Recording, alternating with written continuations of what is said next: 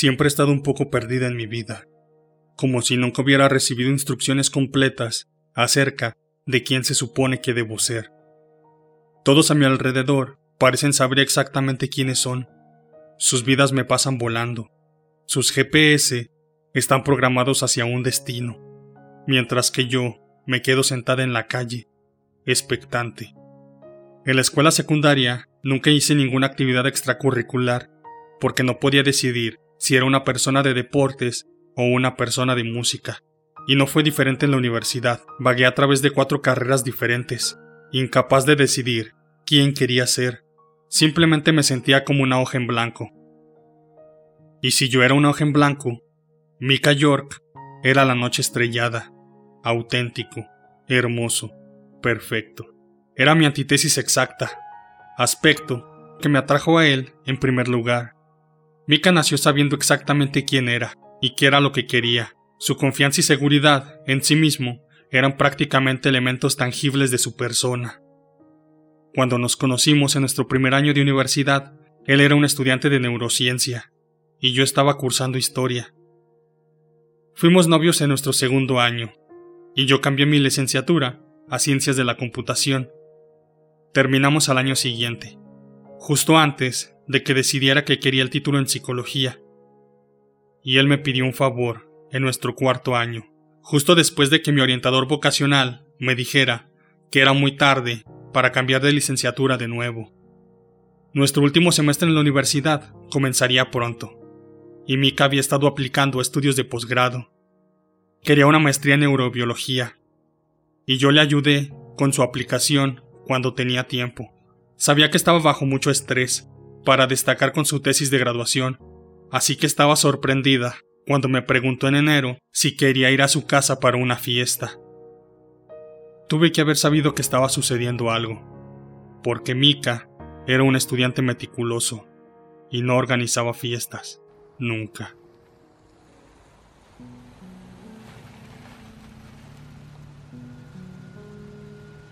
Cuando llegué a su apartamento, afuera del campus, Consideré no bajarme del auto. Su apartamento estaba oscuro y callado. Definitivamente no había una fiesta. ¿Qué era lo que tramaba exactamente? Levanté mi teléfono para llamar a Mika y cancelar, pero la curiosidad se llevó lo mejor de mí y colgué. Cuando entré a la sala sin televisor, que era familiar, vi dos caras conocidas y dos caras extrañas. Ahí estaba Mika, por supuesto y el amigo de Mika, Sam Nichols, un licenciado en química orgánica. Las otras dos personas fueron introducidas, como Irina Bradley, una estudiante de medicina, y Holly Bishop, una licenciada en filosofía. Irina se movió a un lado y me hizo un espacio en el sofá. Me senté con recelo y esperé a que Mika comenzara con fuera lo que fuera que estaba haciendo. Se levantó y caminó hacia la mitad de la habitación. Gracias por venir, chicos. Estoy seguro de que se están preguntando por qué están aquí. Claramente esto no es una fiesta. La verdad es que tengo algo de vital importancia que debo preguntarles a cada uno de ustedes. Mika hizo una pausa. Estoy segura de que para efectos dramáticos. Tomó un respiro hondo y dejó caer su voz una octava. He seleccionado a cada uno de ustedes para que participen en el experimento más grande no solo de sus vidas, sino que quizá de la historia de la humanidad. Les estoy pidiendo que formen parte de mi tesis doctoral. Rodé mis ojos. Clásico de Mika. Puede ser muchas cosas, pero humilde no es una de ellas. Sin embargo, cretino, sí parece que figuraba. ¿Y cuál es tu tesis? le pregunté, despreocupada, como si su declaración anterior no hubiese sido totalmente estúpida. Un ensayo concluyente, detallando lo que pasa después de la muerte humana. Irina, la estudiante de medicina, se rió. Tristemente, yo conocí a Mika, lo suficientemente bien como para saber que estaba hablando en serio. ¿Cómo pretendes probar la menor cosa? Le pregunté. ¿Qué tipo de experimento has diseñado? Bueno, Brigitte, voy a suicidarme. El cuarto se quedó en silencio, y Mika, confundiendo nuestro temor Con admiración silenciosa, alzó su postura unos cuantos centímetros y sonrió finalmente. No puedes hablar en serio. Claro que lo hago. Y es completamente reversible. Voy a ser la primera persona en el mundo que pruebe o descarte la existencia de una vida después de la muerte. Seremos, dijo Sam. Sí, seremos. El ensayo va a ser nuestro boleto a cualquier universidad del mundo. Se han iniciado guerras por siglos acerca de deidades y religiones, y nosotros vamos a demostrar que es lo científicamente correcto, más allá de la sombra de la duda. Eres un idiota, suspiré, y me levanté del sofá para irme. Irina me siguió, pero Mika llegó a la puerta antes que nosotras. Brigitte, espera. Al menos escucha todo antes de que te retires, por favor. Entrecerré mis ojos y negué con la cabeza.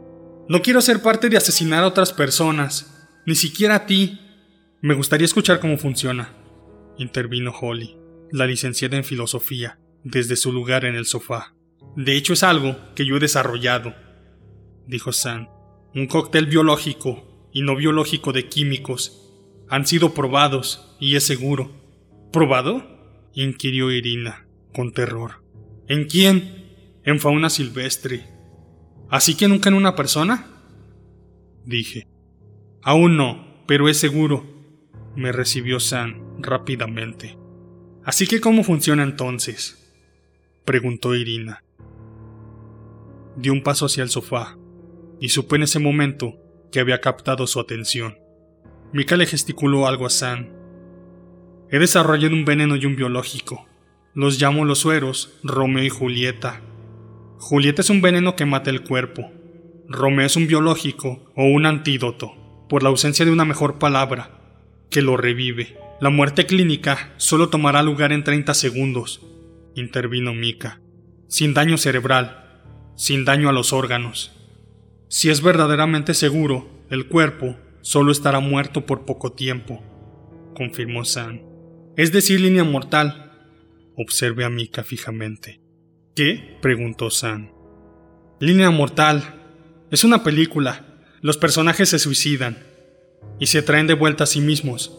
Si recuerdo bien, no resultó muy bien para ellos en la película, pero Mika sabe de esto, dado que está obsesionado con ella. Esa es una película de Hollywood, dijo Mika, secamente. Esto es ciencia legítima. No, tú eres Kiefer Sutherland, le señalé.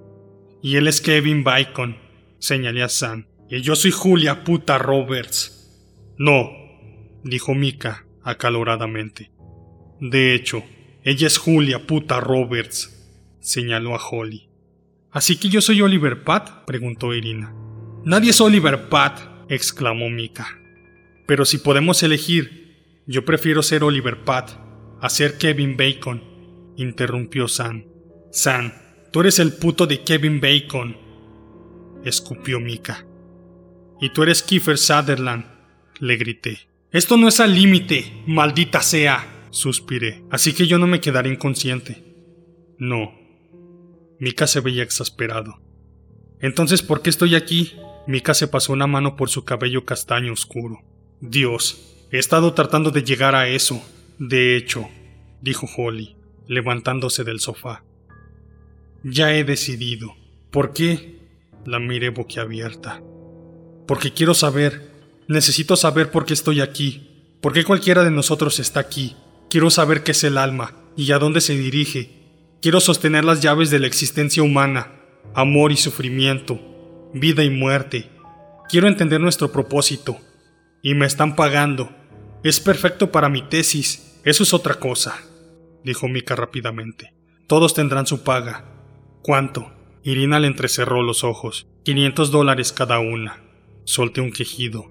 Quinientos dólares era básicamente lo que me faltaba para pagar mi matrícula este mes. Y Mika lo sabía. Qué cretino.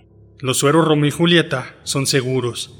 Han sido ensayados y probados y van a funcionar. San y yo hemos rentado una casa en Esmeralda Street para desarrollar el experimento. Lo único que necesito, lo único que pido es que te presentes, Brigitte. Solo préstame el próximo sábado. ¿Y qué hay de mí? preguntó Irina. Irina. Necesito que administres los sueros y monitores nuestros signos vitales. Miren, chicos. Todo este asunto tomará menos de un minuto y pueden irse con 500 dólares y créditos en mi tesis. ¿Y qué hará que tu evidencia, la cual será básicamente tu testimonio, sea concluyente? Pregunté. Los sueros que Sam desarrolló están disponibles para cualquiera y pueden repetir el experimento cuando gusten.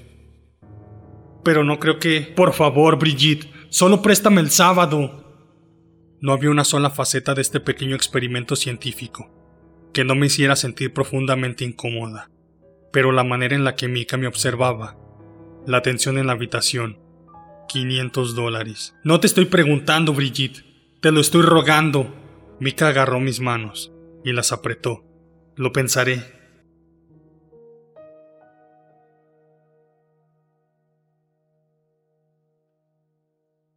No me sorprendí que me encontrara en la casa de Esmeralda Street el próximo sábado. Me lo había debatido toda la semana, pero al final, a pesar de los demás factores, tenía curiosidad. Mika era brillante, del 1% de su clase, había publicado muchas investigaciones. ¿Qué tal si tenía razón? ¿Qué tal si veía algo? Las personas tienen experiencias cercanas a la muerte todos los días y regresan con historias. Mika iba a profundizar en la muerte, más de lo que cualquier otra persona que había regresado, y lo estaba haciendo en un ambiente controlado, utilizando un experimento que podía ser duplicado fácilmente. Es decir, quién sabe. Mika me saludó a la puerta, con una sonrisa que decía que sabía que iba a venir, y caminó conmigo hacia la amplia sala de estar desocupada. Lucía paredes marrones, pisos de madera, mucho equipo de hospital y tres camas individuales de aspecto barato. Sam y Holly y estaban acostados en dos de las camas con sonrisas nerviosas y con intravenosas en sus brazos. Irina se movía afanosamente, revisando el equipo y viéndose increíblemente estresada. Mika me entregó una cámara pesada y notoriamente costosa. Las cámaras al pie de nuestras camas ya están grabando. Son nuestras cámaras estáticas. Necesito que camines alrededor y también que grabes con esta. Irina va a administrar nuestras inyecciones para que nos pueda manejar a los tres. Tú simplemente eres testigo, nada más. Está bien, Mika. ¿Estás seguro de que quieres hacer esto? Brigitte, hemos estado probando esto. Siempre y cuando Romeo se ha inyectado antes de que cumpla un minuto, lo cual sucederá, no habrá ningún problema. Hay riesgo en definitiva, Mika. Y las experiencias cercanas a la muerte. Esto no es una experiencia cercana a la muerte, es una experiencia de muerte. Mira, sé que estás preocupada, y es por eso que te quedarás aquí, para que te asegures de que nada salga mal. E incluso, si algo sucede, tengo pilas de anotaciones y narrativas demostrando que esto fue mi experimento.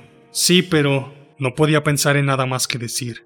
Para cualquier oposición que tuviera, Mika tendría una respuesta. Esa era su forma de ser. Ahora, no había manera de detenerlo. Podía estar aquí para verlo o estar en otro lado y escuchar sobre ello. Decidí quedarme. Mika caminó hasta quedar parado enfrente de mi cámara. Son las 12 de la tarde, con 51 minutos, del 14 de enero. Mi nombre es Mika York, y este es mi primer intento de experiencia de la vida después de la muerte. Mika caminó hacia su cama y se sentó, permitiéndole a Irina que atara expertamente una aguja en su vena.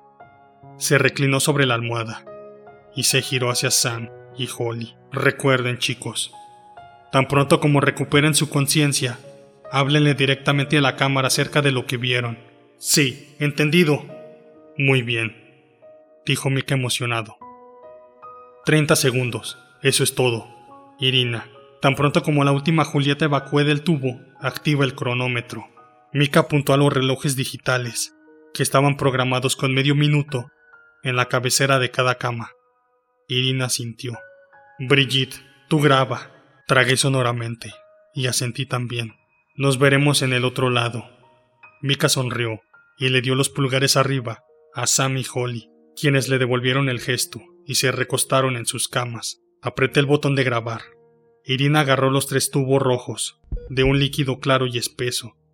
Manteniendo su pulso, inyectó lentamente el primer tubo en la intravenosa de Mika, y luego pulsó el cronómetro arriba de él, en el momento exacto en el que lo hizo. La línea del monitor cardíaco de Mika expiró. Me sobresalté por el chillido agudo y traté de estabilizar la cámara.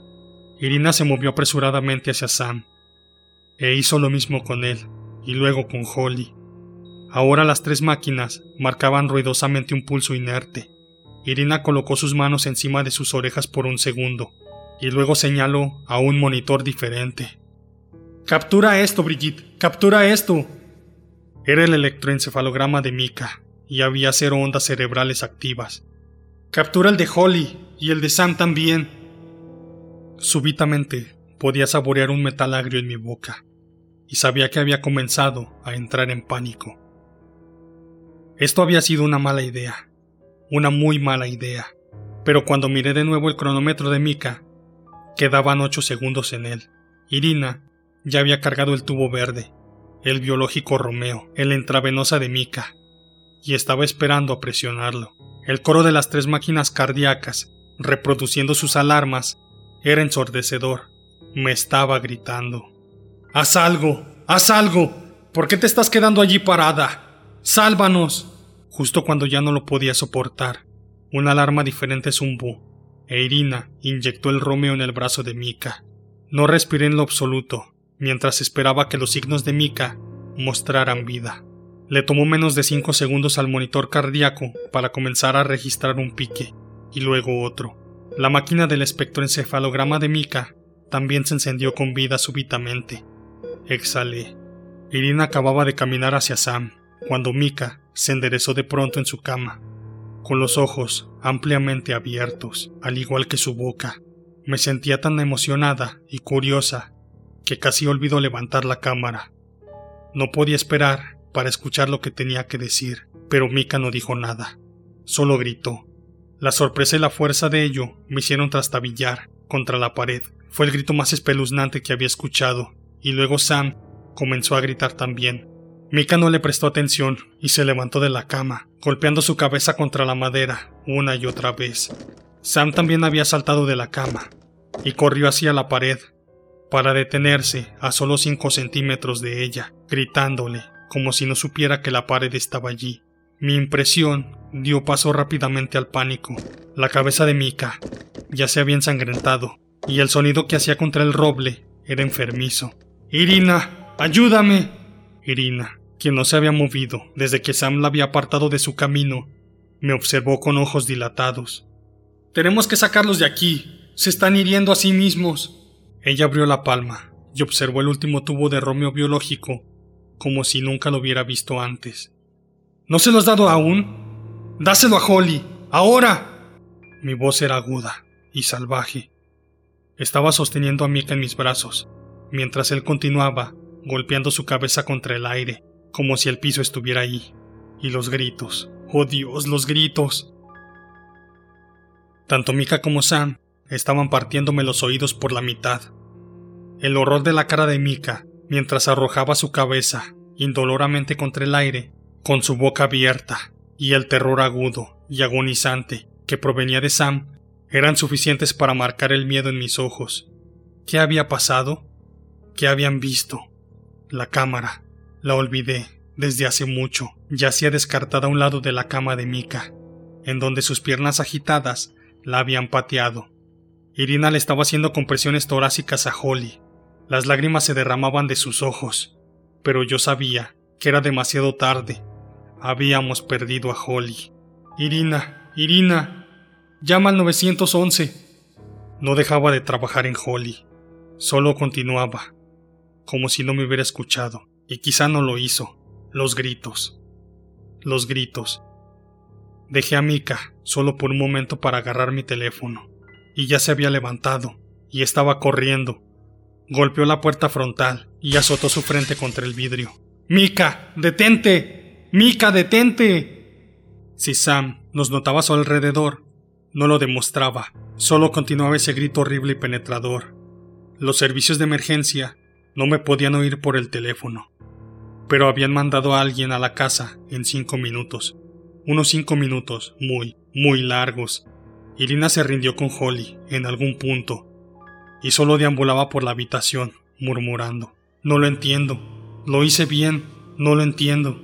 Se llevaron a Sam, Holly y Mika en una ambulancia y nos llevaron a Irina y a mí a la estación de policía. Observaron los videos. Nunca me gradué, pero al menos no fui a la cárcel como Irina. Me aislé después de ese juicio y me rehusé a hablar con los demás. Pasé meses albergada en mi apartamento, haciéndome la misma pregunta, una y otra vez, ¿qué es lo que vieron? Y no es como si pudiera preguntarles. Sam había gritado hasta que había perdido el uso de su voz permanentemente. Ahora se sentaba, en una habitación de hospital, encarando a la pared, con su boca abierta, ampliamente, a manera de grito. Y de alguna forma, eso era peor que los gritos genuinos. No dijo nada, ni ha escrito una palabra desde ese día. Mika también está en un hospital. A veces grita, a veces está callado, a veces se retuerce y a veces permanece tan quieto como los muertos. Los he visitado a ambos muchas veces, rogándoles que me digan lo que vieron, pero mis visitas habían sido inútiles hasta esta última vez. Ayer cuando visité a Mika, él estaba en su etapa de gritos. Me senté a su lado y lo dejé gritar, esperando a que cambiara a una de sus etapas catatónicas para que me pudiera dejar hablar. Cuando estaba cansada de esperar, me incliné hacia su oído y le pregunté, Mika, ¿qué fue lo que viste? Sus gritos se transformaron lentamente en una carcajada descontrolada que nunca había escuchado antes. Su doctor, quien había estado en el pasillo próximo, vino corriendo a la habitación. ¿Qué fue lo que hiciste? me preguntó, alarmado. Solo le hice una pregunta, respondí silenciosamente. ¿Cuál fue la pregunta? Le pregunté qué fue lo que vio. Ambos notamos el silencio repentino al mismo tiempo. Lentamente, nos giramos hacia Mika, notando que nos estaba observando, sin expresión alguna en su rostro. Todos ellos los están esperando. Todo ello. Los están esperando. Luego su boca cayó en forma de una O, y la risa comenzó de nuevo entre pausas, seguida por gritos estridentes. Ese día, abandoné el hospital, deseando que nunca hubiera conocido a Mika. Conduje a casa, con mis lágrimas surcando mis mejillas. ¿Qué fue lo que vieron? ¿Qué fue eso del otro lado? Quiero saber, pero en realidad ya no importa. Lo descubriré algún día. Y tú también.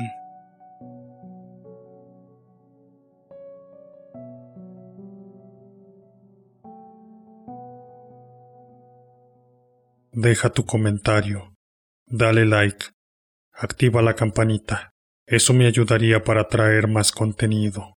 Muchas gracias. Puedes encontrarme en YouTube, iVoox, Google Podcast y Spotify como Día de Muertos Podcast. Sean bienvenidos a este Día de Muertos perpetuo. Este Día de Muertos todavía no termina.